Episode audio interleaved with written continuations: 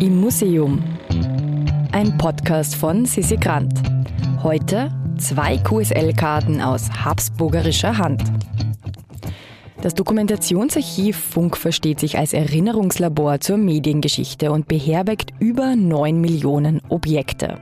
Und vor zwei davon stehen wir heute. Es sind zwei Postkarten. Also sie sehen zumindest aus wie Postkarten, aber wie wir noch hören werden, darf man sie keinesfalls Postkarten nennen, um keinen Shitstorm von AmateurfunkerInnen zu ernten. Keine Sorge, ihr versteht gleich mehr. Mein Name ist Christoph Hubner, ich bin gelernter Historiker auf dem Spezialgebiet österreichische Geschichte und bin zum Amateurfunk gekommen über ein Praktikum, was ich beim ORF gemacht habe. Bin jetzt eben im Archiv angestellt für die wissenschaftliche Aufarbeitung und für Großprojekte und lerne täglich Neues über den Amateurfunk dazu. Muss aber sagen, ich bin kein lizenzierter Funker.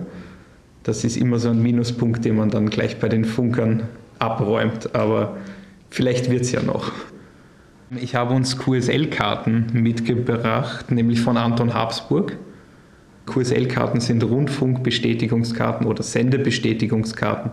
Sie sind circa postkartengroße ähm, Karten, also man kann sie sich wirklich als Postkarten vorstellen. Man sollte sie aber nicht Postkarten nennen, das beleidigt jeden Funkamateur, weil es sind amtliche Dokumente. Auf diesen Karten sind wichtige Informationen vermerkt bezüglich Sendequalität, Empfangsqualität, Sendeuhrzeit, wer hat gesendet, mit welcher Stärke, auf welcher Frequenz, welche Wellenlänge. Also solche Informationen wurden verschickt. Die Rundfunkgeschichte also Radiogeschichte ist am Anfang eng mit dem Amateurfunk verknüpft. In den frühen 20er Jahren hat man begonnen, Radio zu machen. Man hat entdeckt, man kann Informationen über den Äther schicken.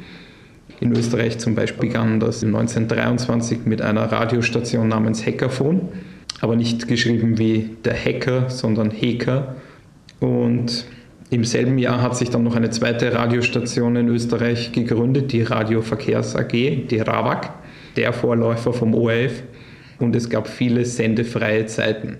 Also Hackathon und Ravak haben nicht 24 Stunden am Tag gesendet und da kamen die Amateure auf die Idee, dass man ja auch senden könnte. Das waren nicht die klassischen Funker, wie wir sie heute kennen, sondern eher Leute, die auch Interesse daran hatten, eigene Radiosendungen zu machen. Und in Österreich hat sich da 1926 der ÖVSV gegründet, der österreichische Versuchssenderverband. Und sein Ziel war eben 1926 doch noch auch Radiosendungen von Amateuren zu ermöglichen. Das ist dann 1929 komplett abgewürgt worden, weil da wurde in Österreich ein, äh, ging in Österreich ein Gesetz in Kraft und das hat das dann abgewürgt. Also da war dann nur noch Radiosendungen von der RABAG möglich und Amateurfunk von den Funkern. Die mussten aber Lizenzen beantragen. Das sind die jeweils einer Person zugewiesenen Zahlen und Buchstaben folgen. Und in dem Fall bei Anton Habsburg ist es zum Beispiel Oscar Echo Free, äh, Alpha Hotel. Oder seine späteren Rufzeichen aus anderen Ländern waren zum Beispiel Yankee Romeo 5 Alpha Hotel aus Rumänien oder eine Station, die er mitgenutzt hat, illegalerweise aus Argentinien, das war Lima Uniform 6 Bravo Sierra und seine spätere wieder legale Lizenz aus Österreich war Oscar Echo 5 äh, Alpha Hotel. Im Prinzip ist es so, ein, ein Funkkontakt wird aufgebaut, indem man sein eigenes Rufzeichen in den Äther ruft und wartet darauf, dass jemand dann dieses Rufzeichen wiederholt, um dann zu, äh, damit zu signalisieren, er hat ihn gehört. Und dann tauscht man nochmal die, also dann spricht man sich nochmal direkt an und tauscht vielleicht noch liebe Grüße aus. Nebenbei notiert man im Logbuch, dass man eben diese Station gehört hat. Die Station hat das Hören bestätigt und in den Stationsbüchern steht eben jeder Funkkontakt und anhand der Stationsbücher oder Logbücher genannt arbeitet man dann auch die Karten ab, die man verschicken muss. Die QSL-Karten vor mir sind Karten, die Anton Habsburg verschickt hat. Das heißt, wir haben sie nicht aus dem Bestand von Anton Habsburg, sondern von den Funkern, die sie erhalten haben. Und ich sehe auf den ersten Blick, dass die zwei oberen Karten sind von Österreichern gekommen. Der eine war ein Wiener, der OE1 HZ. Oben ist eine Karte, die hat ein DDRler bekommen mit dem Rufzeichen DM2AFM. Das Lustige bezüglich DDR und Österreich ist in dem Fall, der Österreicher hat eine QSL-Karte bekommen mit dem Habsburg-Wappen und dem Titel Archduke of Austria. Also der Österreicher, der den Anton Habsburg gehört hat, wird ihn wahrscheinlich standesgemäß angesprochen haben, obwohl 1954 auch der Adelstitel abgeschafft war. Aber das ist das Spezielle bei Anton Habsburg, wenn man ihn als kaiserliche Hoheit wahrgenommen hat und ihn auch so begrüßt hat und sich wirklich brav benommen hat, hat man die schöne Karte bekommen.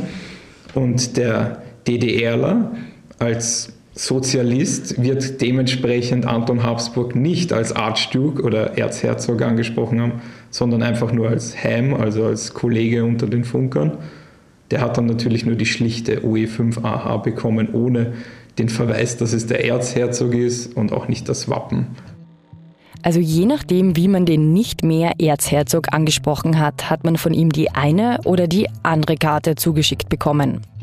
Ein Detail hat uns Christoph Hubner auch noch erzählt, das ich euch nicht vorenthalten will. In der Welt der AmateurfunkerInnen gibt es Auszeichnungen und Abzeichen, die dazu führen, dass sich Menschen auf Expeditionen in die abgelegensten Teile der Erde begeben. Also es gibt seit nahezu des Anfangs des Amateurfunks gewisse Diplome, die man erreichen kann, weil die Funker wollten sich dann untereinander messen. Es war nicht nur Ziel, dass sie schauen konnten, wie weit kann man funken, sondern man musste es auch irgendwie nachweisen können. Und dazu dienen auch die QSL-Karten als Bestätigungen. Die muss man beispielsweise für gewisse Diplome aufheben oder einreichen. Und es gibt verschiedene Arten von Diplomen.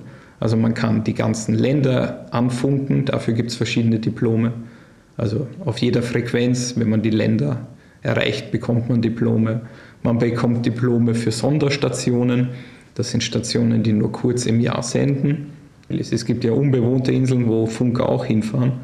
Die reisen dann beispielsweise mit Wissenschaftsteams hin, damit sich finanziell auszahlt, funken dort dann eine Woche, fahren wieder zurück und schicken aber erst dann, wenn sie wieder zurück sind, die Bestätigungskarten. Es gibt nämlich auch so Spezialfälle, man kann von schwimmenden Eisschollen funken. Da würde es natürlich sehr unmöglich sein, QSL-Karten wegzuschicken, sondern das wird dann später bestätigt.